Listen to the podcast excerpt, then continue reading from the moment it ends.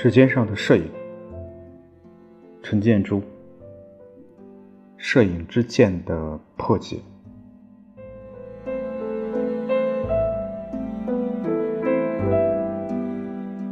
在中国，摄影的剑并不是摄影这个媒体与生俱来的先天之剑，也不是摄影作为社会文化媒介在价值上的后天之剑。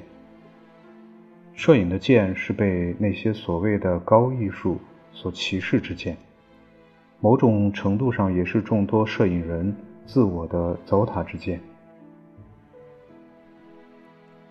两年前，受朋友之邀去拜访一个退休后投身于摄影的富有人士，老人家如数家珍般地捧出他的摄影器材和出自这些器材的作品。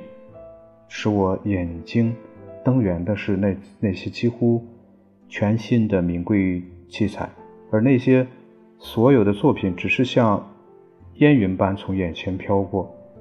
除了技术上的完美之外，实在没有什么可以让眼睛多留一秒的了。眼见器材之精锐几乎已无可留的升级空间。于是我建议他是否考虑可以购买一些佳作收藏和鉴赏。他的回答既出我的意料之外，但又在预想之中。我准备收藏那些舍友送我的照片，说不定哪天舍友成名了，我的东西也就有价值了。也是两年前，我们这里的艺术博物馆举办了一个分为两部分的摄影展。这个摄影展所有的作品都来自邻近的一个小城的房地产商人。第一部分是他收藏的世界摄影史上的精品原作，可惜没有一张是来自于东方的。第二部分是他自己有生以来拍摄的佳作选。这个展览的目的是感谢他把自己所有的收藏全数捐献给博物馆。而且没有任何哪怕是象征性的感谢费，同时也是表彰他毕生对摄影作为艺术的敬仰和追求。他的所有展出作品都由博物馆摄影部的主任严格挑选，其拍摄和制作的精美完全反映出他受自己所收藏作品的影响和启示。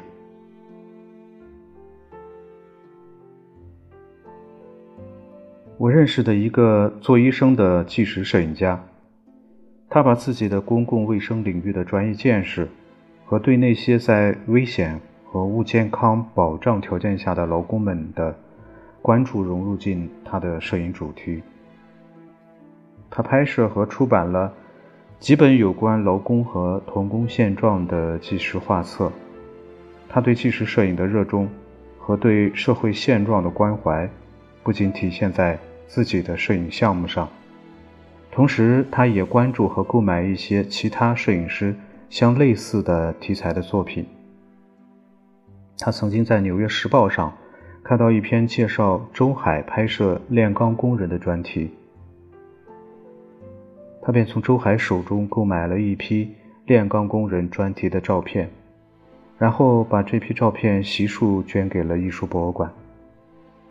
中国的摄影人和摄影家们无非是两类，一类是穷玩，一类是奢耗。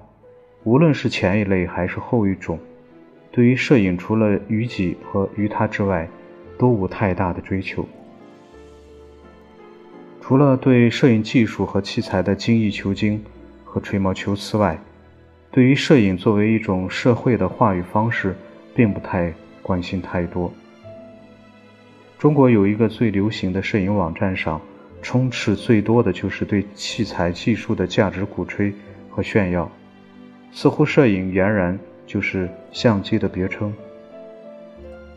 中国的摄影除了中国自己来关心和推介之外，世界上没有谁还会在意它的价值和意义的，因为摄影是一个像语言一样有着很强的地域文化特质的交流媒介。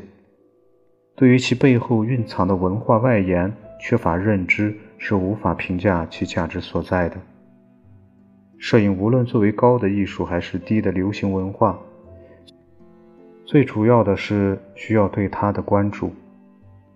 除了在文化价值上的质化评判之外，摄影需要的还有价值上的量化支持。摄影的价值是一种精神的价值，是一种现代生活中与物质价值相对等的平衡砝码。今年美国最流行的一句口号就是：“是的，我们能够。”谁能决定中国摄影的价值？关爱中国摄影的每个人。是的，我们能够。